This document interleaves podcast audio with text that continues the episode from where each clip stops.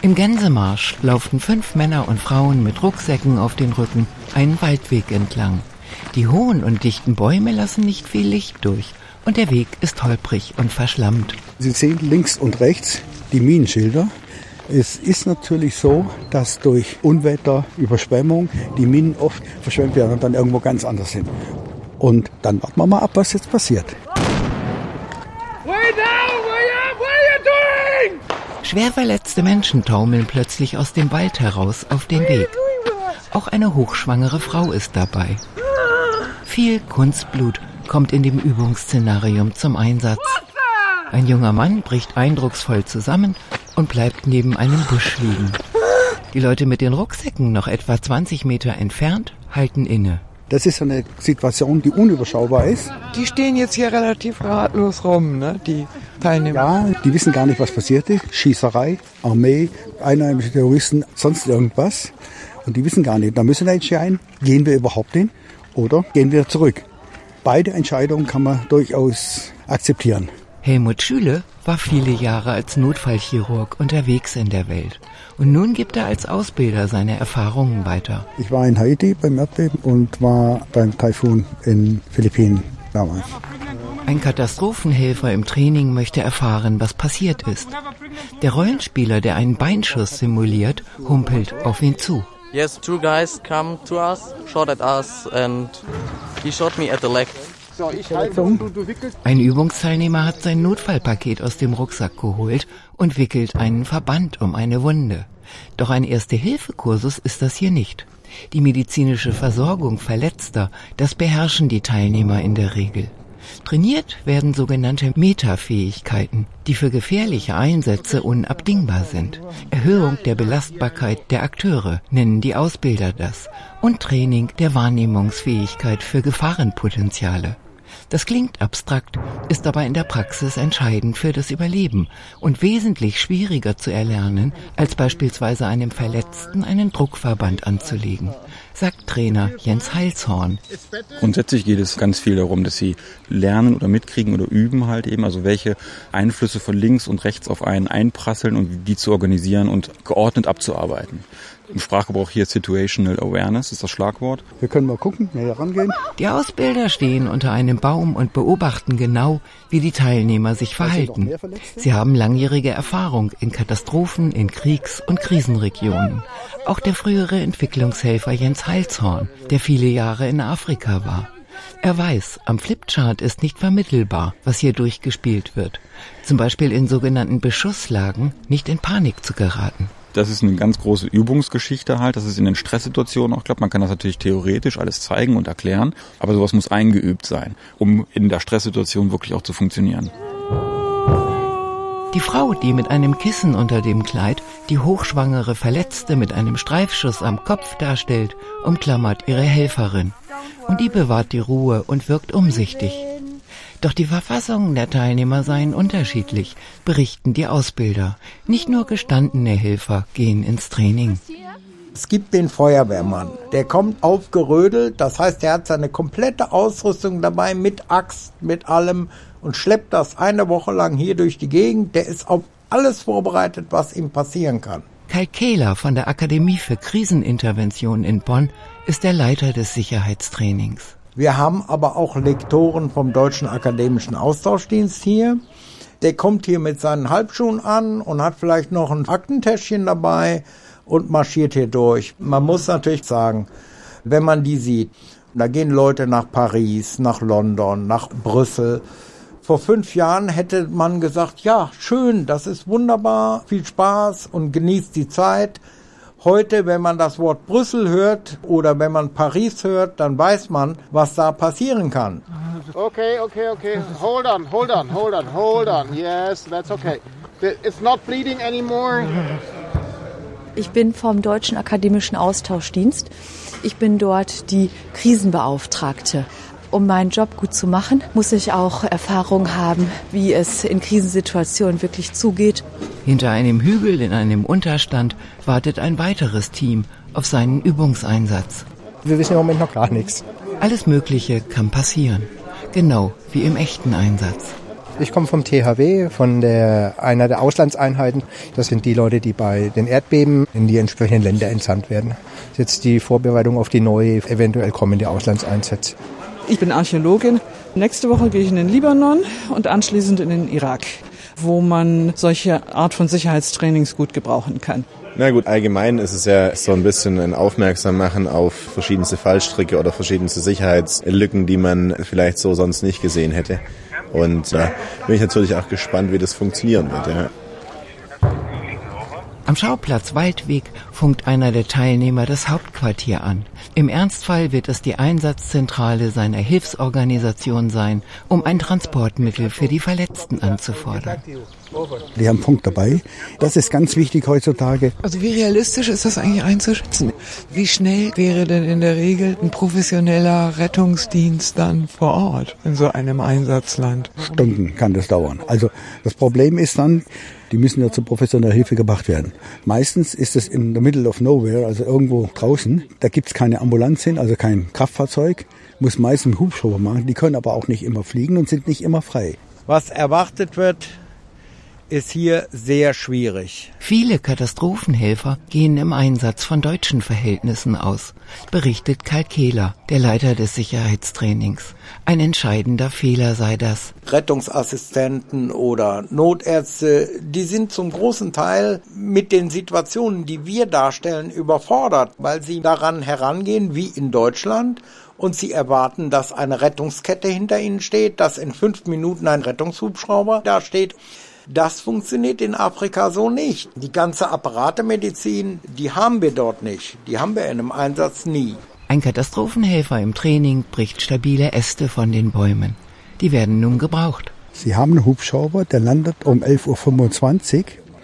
Zu diesem Zeitpunkt müssen aber die Verletzten an einen Ort gebracht werden, wo der Helikopter überhaupt landen kann. Die Koordinaten wurden schon durchgegeben an die Teilnehmer und die müssen die jetzt dahin transportieren. Und das sind zum Teil lange Strecken. Also hier sind es vielleicht nur 200, 300 Meter, aber das kann auch im Ernstfall mal ein Kilometer sein, wo man die Leute mit behelfsmäßigen Mitteln tragen muss. Aus den Ästen und aus Tüchern bauen zwei Übungsteilnehmer Tragen, um die Verletzten zum Hubschrauber transportieren zu können. Eine mühsame Angelegenheit ist das. Und das Team hat nur 20 Minuten Zeit. Drei Teilnehmer hocken auf dem Waldweg und beraten sich. Das ist eben eines der größten Probleme jetzt, dass halt viel diskutiert wird oder wenn zu lange diskutiert wird, dann scheint die Mission unter Umständen gefährdet halt. Wer transportiert welchen Verletzten? Und vor allem, wo landet der Hubschrauber? Hier vorne oder da drüben? Das Team brütet über den Koordinaten, die durchgegeben wurden. Viele können mit dem Navigationsgerät umgehen im Auto, aber Karte lesen, Karte Kompass zu benutzen, auch in Realität, ist doch schwieriger, als man glaubt. Kompass und Karte können überlebensnotwendig sein, erklärt Peter Wilde vom Bundesamt für Katastrophenhilfe, der die Szenarien wirklichkeitsnah organisiert. Der sichere Umgang mit dem Kompass ist Pflicht. Doch ein Teilnehmer, ein junger Arzt, sieht das anders. Ja, also Kompass, so ein Gerät hat er Schnee in der Hand gehabt, aber ansonsten bin ich als Arzt jetzt nicht unbedingt der, der die Umsetzung äh, von äh, Kartografie und sonst was macht. Ja. Das Team hat sich entschieden. Immer geradeaus müssen die Helfer marschieren. Mit den Verletzten. Warten wir mal ab, was passiert. Hier ist hier alles jetzt bewaldet, hier kann kein Hubschrauber landen, außenrum sind die Minenfelder markiert. Dann können wir hier warten, weil es muss ja was passieren jetzt. Please help us! No! Oh, come on, please, someone! Help us! Das zweite Übungsteam ist auf einer Lichtung eingetroffen. Hier sind Hütten und Häuschen aus Sperrholz aufgebaut. In Mali, in Somalia oder im Irak könnte so ein Dorf stehen. Die Rollenspieler haben sich als einheimische Bevölkerung in arabisch-afrikanisch anmutende bunte Gewänder gehüllt. Das Team soll im Auftrag seiner Hilfsorganisation den lokalen Bürgermeister aufsuchen. Doch das gestaltet sich schwierig in der aufgewühlten Menge. Einer der Übungsteilnehmer redet unentwegt auf die Dorfbewohner ein. Was hinter seinem Rücken geschieht, bemerkt er nicht. Sehen Sie, wie der Rucksack leer gemacht wird? Karl Kehler, der Leiter des Sicherheitstrainings, beobachtet das Szenarium. Er weiß, hundertmal treffen Hilfsorganisationen auf friedliche Leute in den Einsatzländern und doch ist es oft auch anders. Und genau das soll trainiert werden. Das Team muss gucken, dass es bei diesem Bedrängen sich selber schützt. Aber das geht meistens schief. also das ist die Erfahrung, die wir haben. Und manche sind wirklich erstaunt, wenn wir beim Debrief dann diesen Rucksack hinstellen und sagen, das ist euer Zeug, bitte nehmt es euch wieder. Die haben gar nicht gemerkt, dass sie bestohlen worden sind. Die Gruppe ist längst von der Dorfbevölkerung auseinandergerissen und isoliert worden. Alle stehen für sich allein, mitten im Tumult. Und plötzlich fallen Schüsse. Dass es Platzpatronen sind, scheint die Wirkung auf die Menschenansammlung nicht zu mindern. Ein Katastrophenhelfer im Training springt aufgeregt hinter eine Bretterwand. Dass die in den Einsatz gehen können und heile zurück. Das ist unser Ziel. Auf einer Tonne am Rand des Dorfplatzes steht der Trainer Tony Smith, ein ehemaliger Berufssoldat. Er macht sich Notizen. Sind alle in Deckung gegangen und war die Deckung effektiv? Eine Bretterwand zum Beispiel bietet keinen Schutz bei Beschuss. Er habe in einem solchen Fall schon Kameraden sterben sehen. Ich war in dem Militär, englisches Militär, elf Jahre, hat da natürlich Erfahrung gemacht. Wie reagiert man, wenn unter Beschuss ist? Wie reagiert man, wenn eine Bombe hochgeht? Und ich helfe denen, dass sie diese extrem manchmal Szenarios durchkommen, dass die zumindest ein bisschen Vorbereitung haben. Wir können ihnen nur so viel geben. Auf dem Dorfplatz rennen alle hin und her. Manche fallen zu Boden und rappeln sich wieder auf. Und dann fliegt eine Handgranatenattrappe in die Menschenmenge.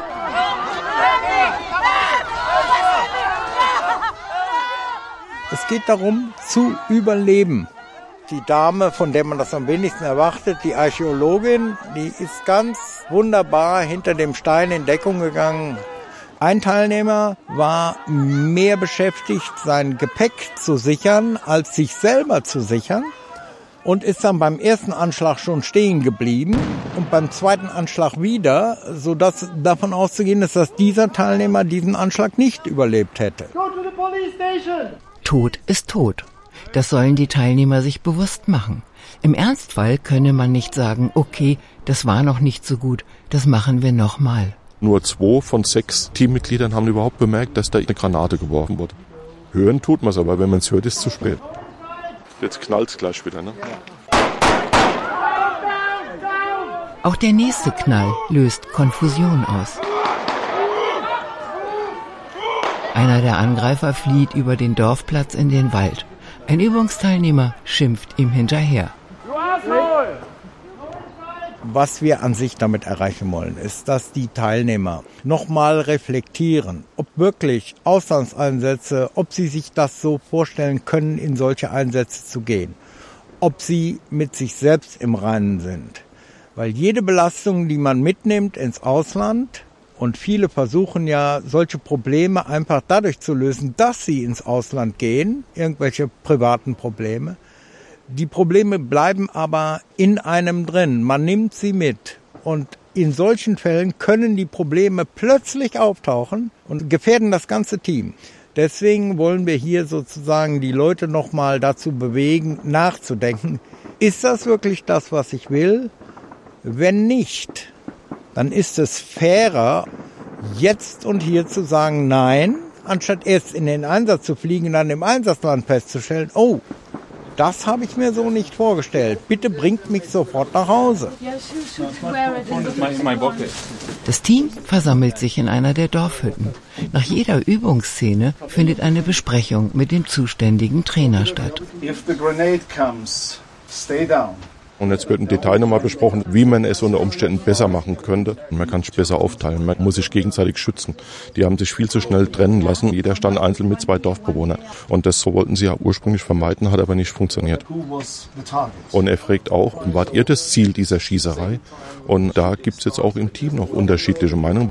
Was gezeigt werden soll, ist eben heute, wie wir das vielfach erleben. Das erste Mal haben wir es vor ein paar Jahren in Istanbul gehabt, aber es passiert immer häufiger, dass man ganz bewusst versucht, die Hilfskräfte, die in den Einsatz kommen, als Ziel zu missbrauchen. Anschläge auf Helfer in internationalen Einsätzen sind in den vergangenen zehn Jahren stark angestiegen. Die Mehrzahl der Opfer wurde beschossen oder gekidnappt. Mit einer Geiselnahme werden auch die Trainingsteilnehmer konfrontiert. Am letzten Übungstag wird ihr Bus überfallen. Ihnen werden die Augen verbunden und sie werden von Terroristen in einen Verschlag getrieben. Eine wirklich harte Angelegenheit, die sie nicht leicht wegstecken, sagen die Trainer. Doch diese Übung sei notwendig. Das größte Problem, mit dem wir umgehen müssen, ist die Erwartungshaltung, die die viele Teilnehmer eben haben, dass wenn was passiert, wird einem ja sofort geholfen. Dass halt gesagt wird, wir ähm, geben uns im Hauptquartier alle zehn Minuten Bescheid, wo wir sind. Und wenn nach diesen zehn Minuten keine Nachricht von uns kommt, weiß das Hauptquartier, irgendwas ist passiert. Und dann kommen die und holen uns hier raus. Und das ist halt eben nicht so. Weil wer soll dann kommen? If the shooting starts, the best plan is history. Also the case here. Okay? A big bang, so your plan is gone already. Im Türrahmen der Dorfhütte lehnt eine Übungsteilnehmerin.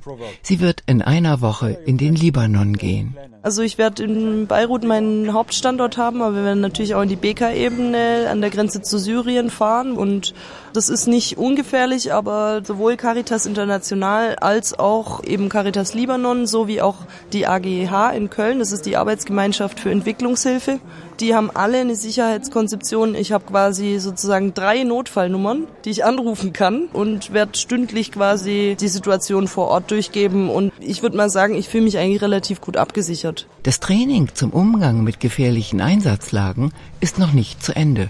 Doch auch die erfahrenen Katastrophenhelfer können schon über unerwartete Lernerfolge berichten. Ich bin jetzt sehr überrascht darüber, dass ich eigentlich mit vollkommen neuen Situationen Probleme hätte, die ich vorher vielleicht nicht so erwartet hätte. Also der Umgang mit Stress und man wird ja im normalen Leben eher selten überfallen.